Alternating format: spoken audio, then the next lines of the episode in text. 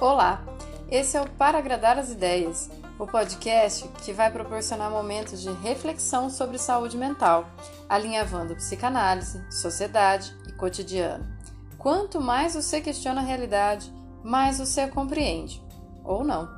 Eu sou Lucilena Nogueira, psicanalista, trazendo conteúdos semanais para agradar as ideias.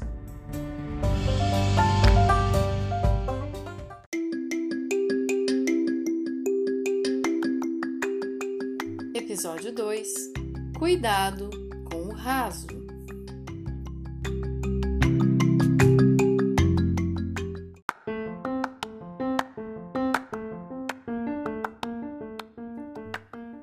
Oi, tudo bem? Eu tenho certeza que quando você cruzou com alguém hoje, ou você fez ou você respondeu essa pergunta.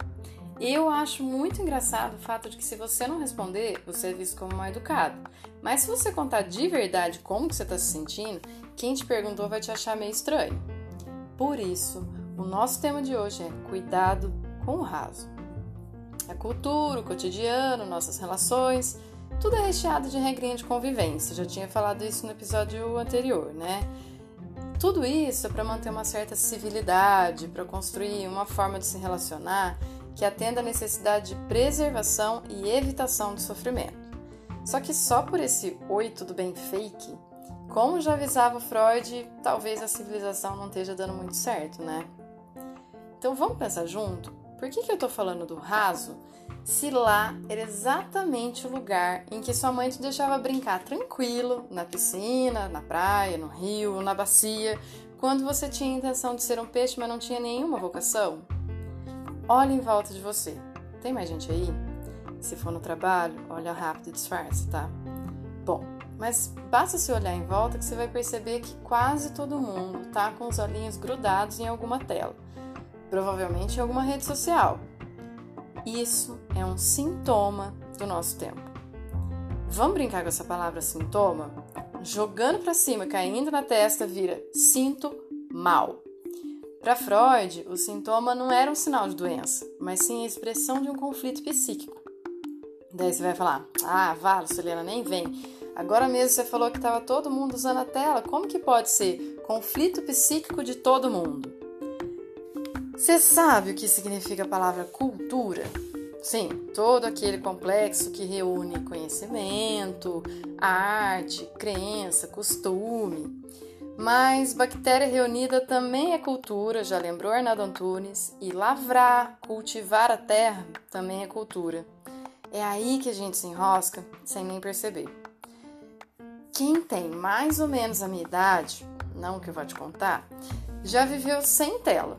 E provavelmente, mesmo sabendo a delícia que é brincar na rua, sem preocupação de qualquer coisa inventada, quando o filho está hipnotizado no, no celular, a gente não consegue muito convencer ele a sair. Sabe por quê?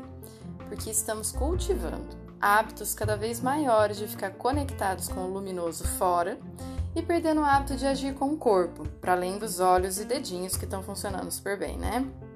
E aqui no podcast os ouvidos também.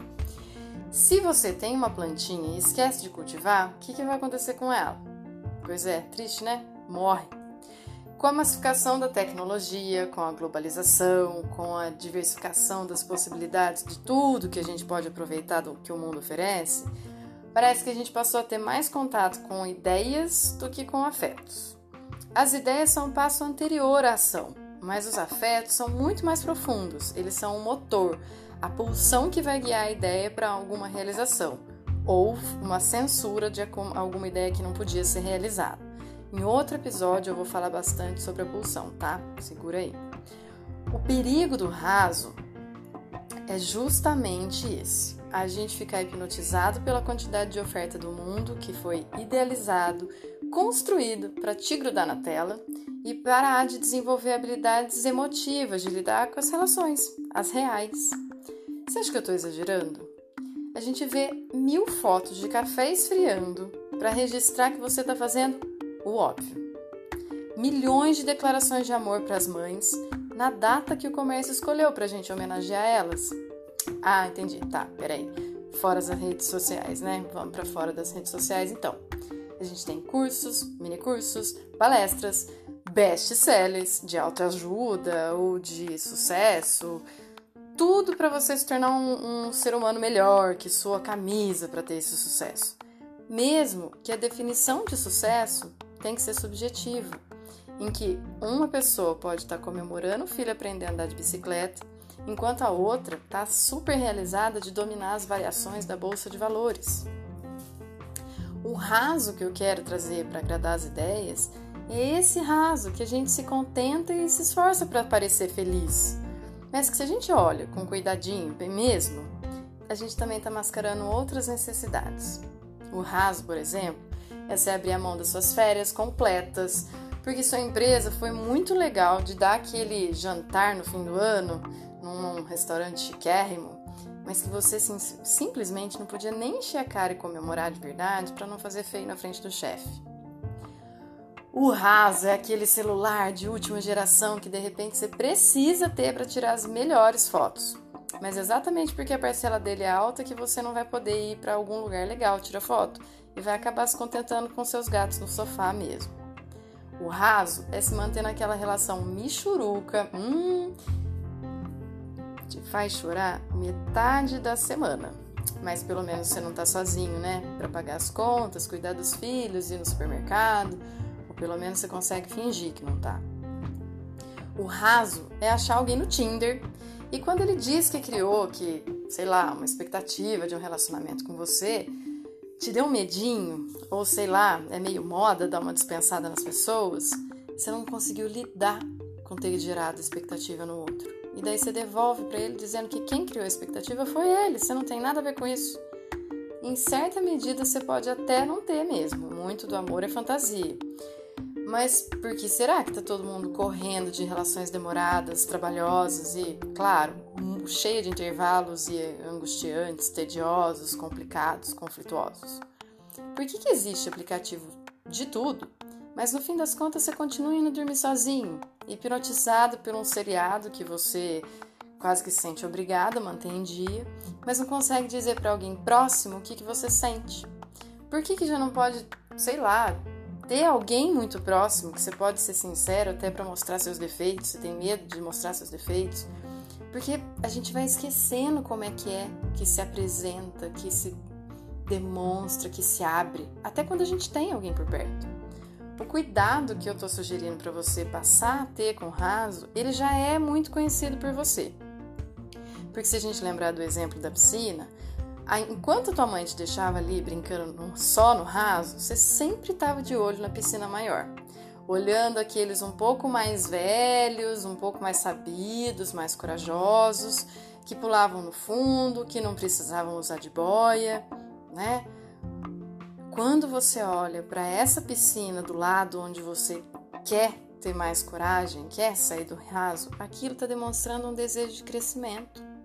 O raso é você limitar a tua vida em números, em idade, em conta bancária, em meta para aposentadoria, número de lugares visitados, fotos curtidas, número de seguidores, que toda vez que eu falo isso me dá um negocinho nas costas aqui, mas eu tô aprendendo a lidar. É, e, e assim, quando a gente fica muito preso nessa questão de números, a gente esquece que o tempo passa, né? Lembra? Eu já tinha dito isso no primeiro episódio. O tempo passa o tempo todo. Você pode estar aí brincando, né? Todo esse tempo, na maior segurança do raso. Mas quando você tá lá, você não experimenta o frio na barriga do primeiro mergulho fundo. Não se assusta de verdade com quase afogamento. É, nunca vai dar pulo coletivo, sabe aqueles pulão que a gente vai correndo todo mundo junto com os amigos? Mais ou menos quando já tem uns 9 anos e a mãe já para de encrencar com o raso. Que a gente junta todo mundo e, e pula, faz uma bomba e não necessariamente precisa ter alguém tirando uma foto, aquilo está registrado na sua memória, né? Depois que você experimenta a vida de verdade, você percebe que você cresceu, que você ficou maior, que não é só um maior de altura, mas é um maior de confiança, de repertório, de capacidade de olhar para a vida de verdade, ver que o mundo é muito maior que o nosso umbigo, né? Acho que a gente precisa um dia parar só para falar de umbigo. É, e não achar que é melhor a gente se proteger do mundo, que o mundo só fica perigoso quando, lembra lá, cultura, laço social, primeira pessoa que denomina a gente no mundo, os nossos pais, quando a gente fica aprendendo que o mundo é perigoso porque alguém estava tentando proteger a gente do sofrimento que eles já tiveram.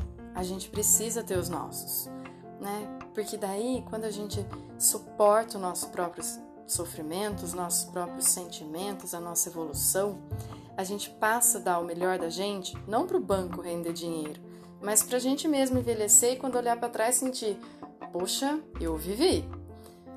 Para agradar as ideias, eu espero mesmo que você passe a ter cuidado com o raso, para que não seja daqueles que pedem para incluir seu nome na lista de oração e que sabe que mesmo você rezando com força, se dando ao trabalho, apesar de Deus poder estar tá olhando, a batalha é tua.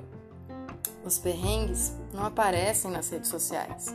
Então, para que quando você perguntar ou responder se tá tudo bem, você comece a cultivar de verdade o interesse em ouvir a resposta, cultivar de verdade relações mais cuidadosas e com todo o trabalho que isso dá, né? Não vai ser fácil, a gente tá mal acostumado com o que é fácil e é por isso que se relacionado a trabalho. Então, para a gente continuar amarrando isso, no próximo episódio a gente vai deitar e rolar sobre o tema saúde mental não se compra no supermercado. Gostou? Segue no Insta, arroba para agradar as ideias e se quiser, manda mensagem pelos podcasts. Um abraço e até terça-feira que vem.